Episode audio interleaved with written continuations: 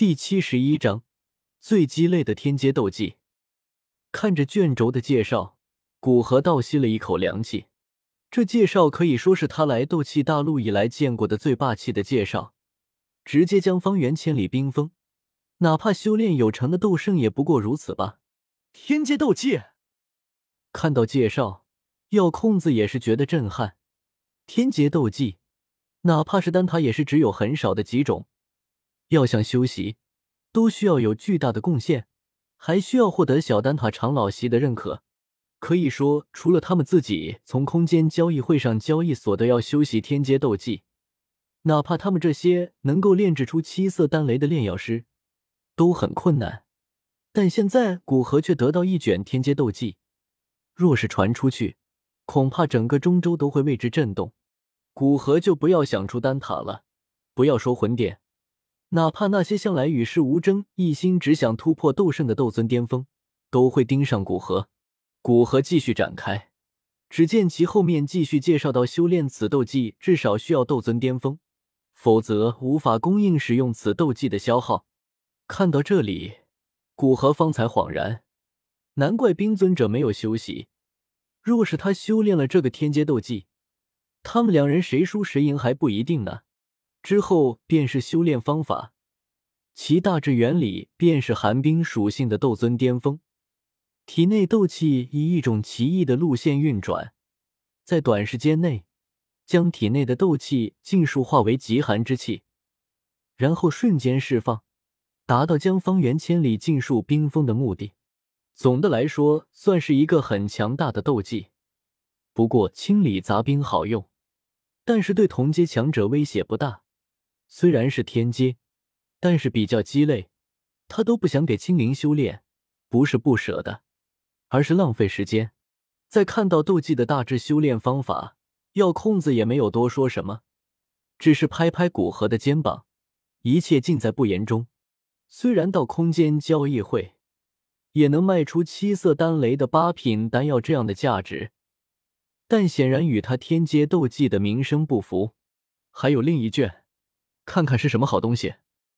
药空子显然也对冰封千里失去兴趣，看着古河手中另外一卷卷轴，催促道：“古河暗叹一声，将冰封千里收起，展开另外一张卷轴。玄冰神指，地阶顶峰，修炼至巅峰，可摧山破月，在斗尊九转，甚至能与不使用斗技的初级半圣战斗。”瞧着卷轴上的描述。古河微微动容，半圣虽然还未彻底晋升斗圣，但也是与圣沾边的境界，其实力相较于斗尊已经质变。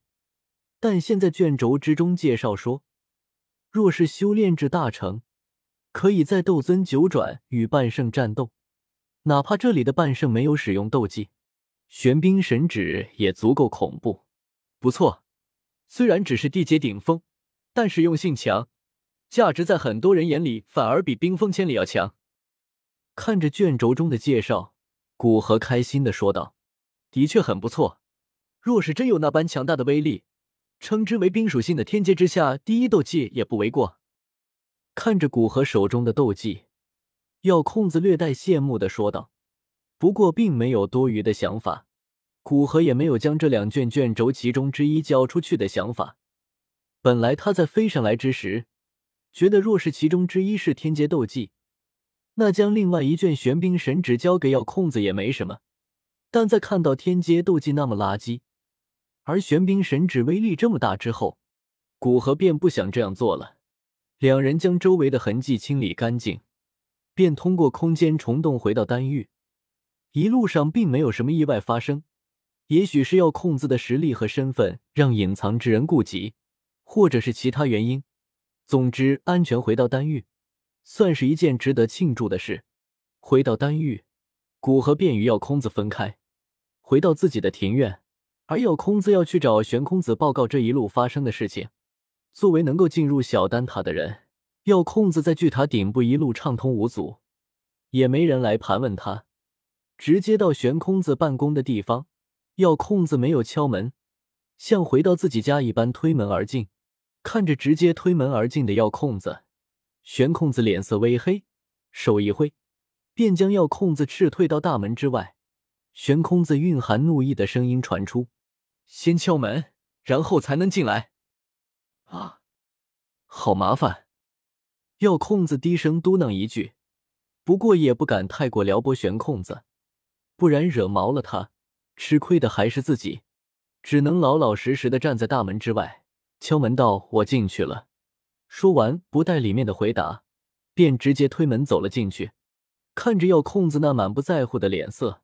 悬空子突然觉得手有些痒，不过想到药空子也算是出去办了一件正事，现在估计是来报告的，准备等他说完再收拾他。说吧，这一路有什么收获？想早点将药空子打发掉，所以悬空子停下手上的工作，直接问道：“哈哈，你判断的很准，古河的确是一个无比谨慎的人，进冰河谷的库藏，还要首先派傀儡探路。”药空子哈哈笑着坐在悬空子对面，对悬空子漆黑的脸色并不在意，反正他早就看得多了。不是这个收获，是得到什么东西？悬空子有些暴躁的说道：“能将他气成这样，可以说只有药空子。不要这么心急嘛，好好。我说，得到大概十滴的阳灵浆和一卷你绝对会感兴趣的东西。”眼见悬空子脸色越来越差。药空子连忙从心道：“不过性情不该的只说了其中一样，还有另外一样用来吊悬空子的胃口。”哼，我今天便帮师傅清理门户。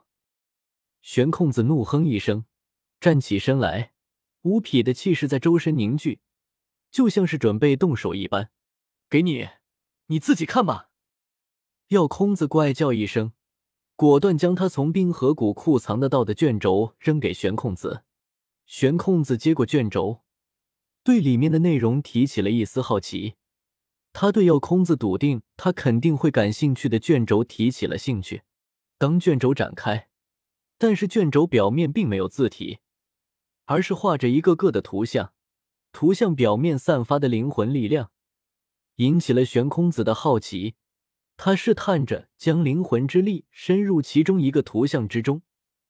只见悬空子忽然浑身一震，满脸激动的站了起来，眼神骇然的看着药空子。药空子点点头，并没有说什么，只是示意他继续看下去。